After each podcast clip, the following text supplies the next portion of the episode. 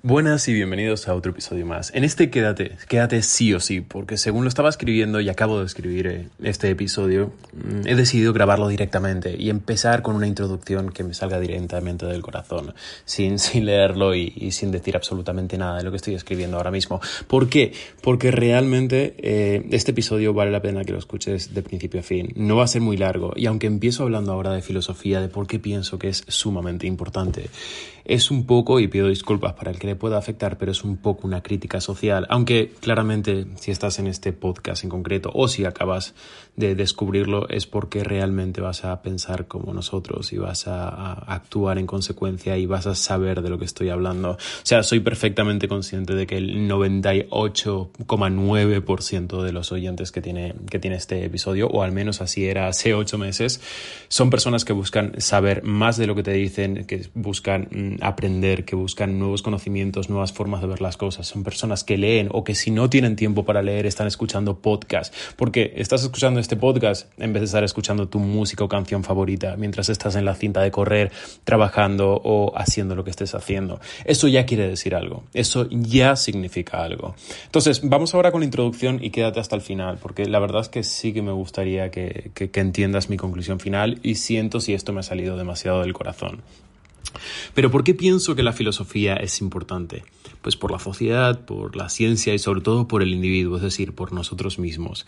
Es que vivimos en una era donde lo único que importa ahora mismo y rige el mundo es la ciencia. Lo que diga la ciencia va a misa, ¿no? Y, sí, a ver, es verdad que hay que basarse en ella, pero cuanto más enfocado estamos en estudios y estadística y lo que nos dicen los expertos, eh, más cerramos la mente a entender otras posibilidades y a entender cómo funcionan otras cosas. No siempre ha sido así esto. Anteriormente, como seguramente todos lo que estáis aquí escuchando lo sabéis, anteriormente este lugar era ocupado por la filosofía. Estoy hablando de muy antiguamente. Ahora, ¿por qué digo y reafirmo que es importante? ¿Qué beneficios tienes? Y la primera razón es que estudiar filosofía te va a enriquecer.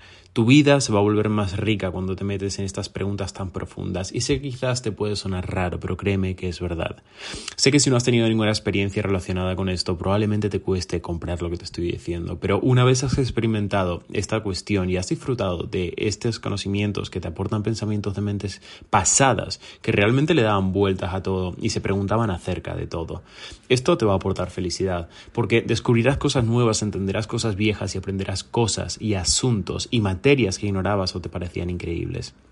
Esto es por el bien de nuestra propia mente realmente. Se trata de aprender a pensar, a entender, a plantearnos las cosas que vemos y vivimos y entenderlas, no solo dejarlas ahí. No aprender porque utilizaré este nuevo conocimiento para desempeñar un trabajo, para nada. O sea, se trata de aprender para enriquecer tu mente, un poder deductivo, tu razonamiento, tu entendimiento y tu comprensión, tanto de lo que te rodea como de las personas a tu alrededor, así como los diferentes pensamientos, religiones y situaciones que nos llevan a los seres pensantes a actuar de diferente modo, basándonos en nuestros propios conocimientos, creencias y percepción de la vida.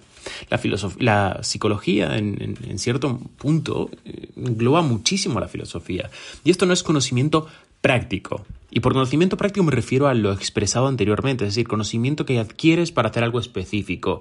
No, no es, eh, no es nada de eso. Estoy hablando más de, de lo que Aristóteles llamaba conocimiento especulativo, que se basa en saber por qué, saber conocer, saber por saber por entender, saber por aprender, saber simplemente por saber, sin ninguna razón en concreto en ese momento. Las razones y el por qué aprendes lo que aprendes lo encontrarás luego en tu vida. Segunda, y es la que más me apasiona, es que la filosofía se encarga de dar respuesta a muchas de las preguntas más importantes de la vida, e incluso de diferentes maneras y visiones, dependiendo de quiénes sean. Te hacen pensar, te dan un motivo para creer de determinado modo y acabas formando tu propio pensamiento en función de aquello que encuentras más acorde a tu propia y única percepción de vida. ¿Qué está bien y qué está mal? ¿Qué es justicia?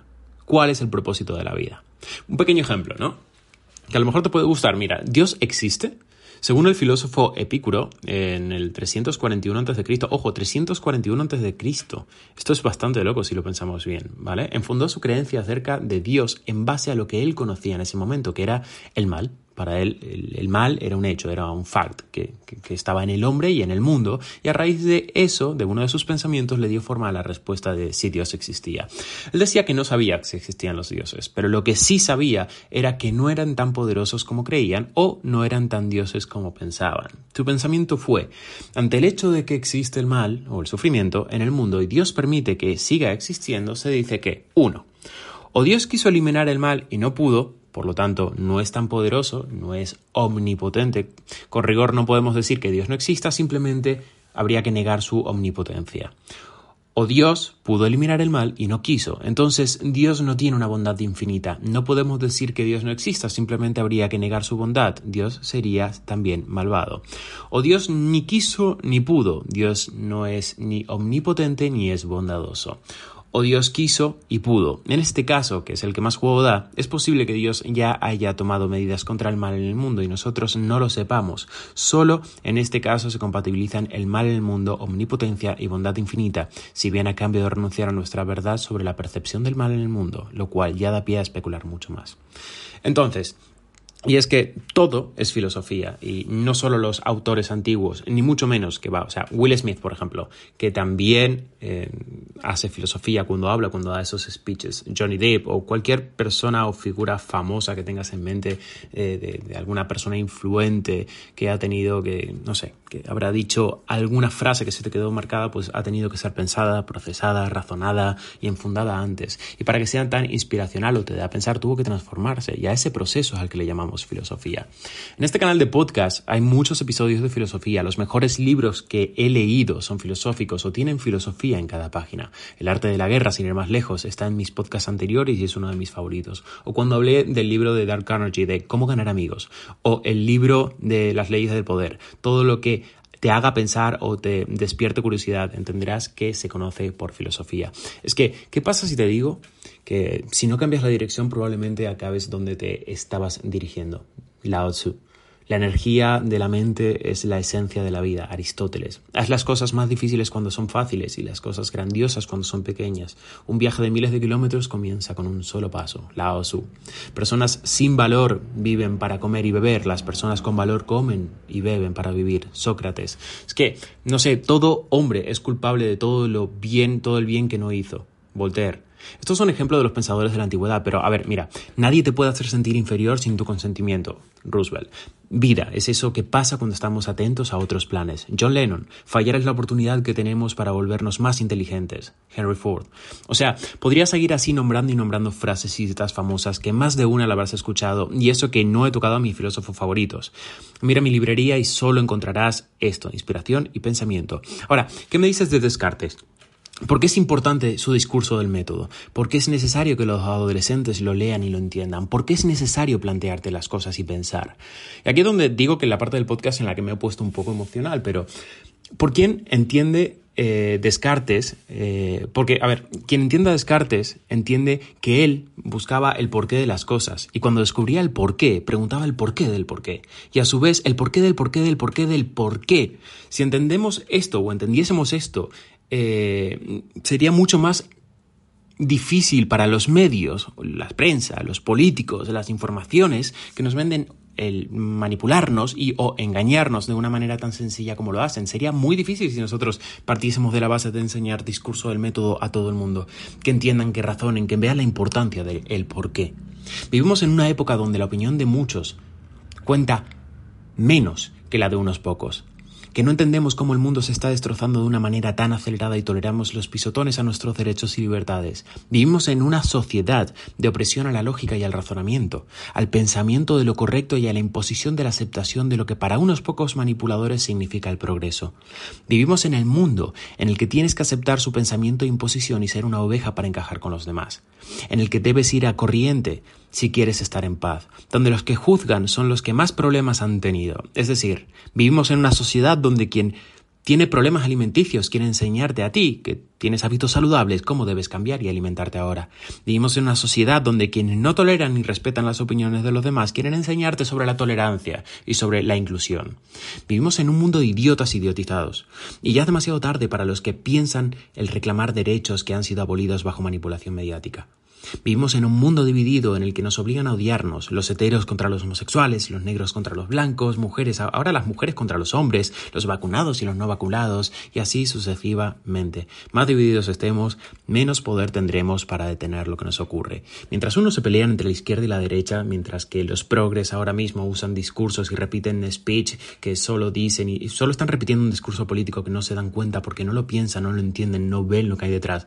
Y si lo ven, lo piensan y lo entienden y aún así lo defienden, Perdón, pero estamos peor de lo que yo pensaba.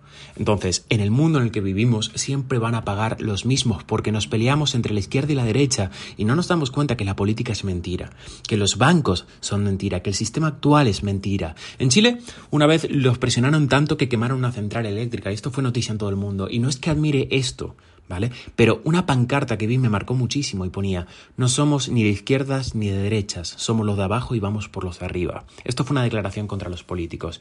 Eso es honorable. Tardaron tres días en dar marcha atrás los políticos en los cambios que habían hecho de, no sé si subieron el, el tren o no sé qué les habían subido, pero tardaron dos días en dar marcha atrás.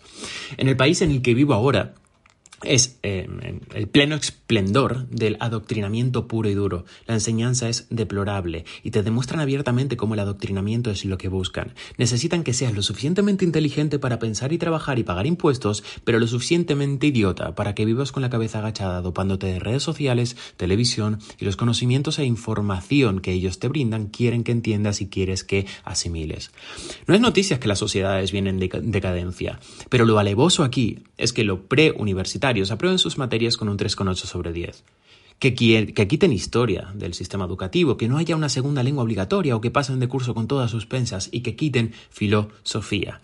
Aquí es donde veo el adoctrinamiento, porque puedo entender que motivos políticos y manipulación te quiten la historia, aún así la gente no lo va a pelear.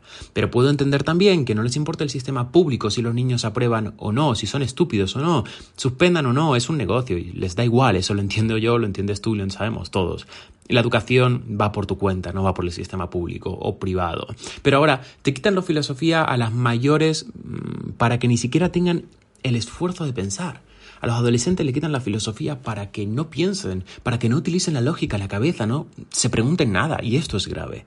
A los niños de primaria o kindergarten les enseñan matemáticas con perspectiva de género, quitando los números romanos, las reglas de tres simple. En lengua quitan los dictados y dan un aire de sostenibilidad del medio ambiente. Esto es grave.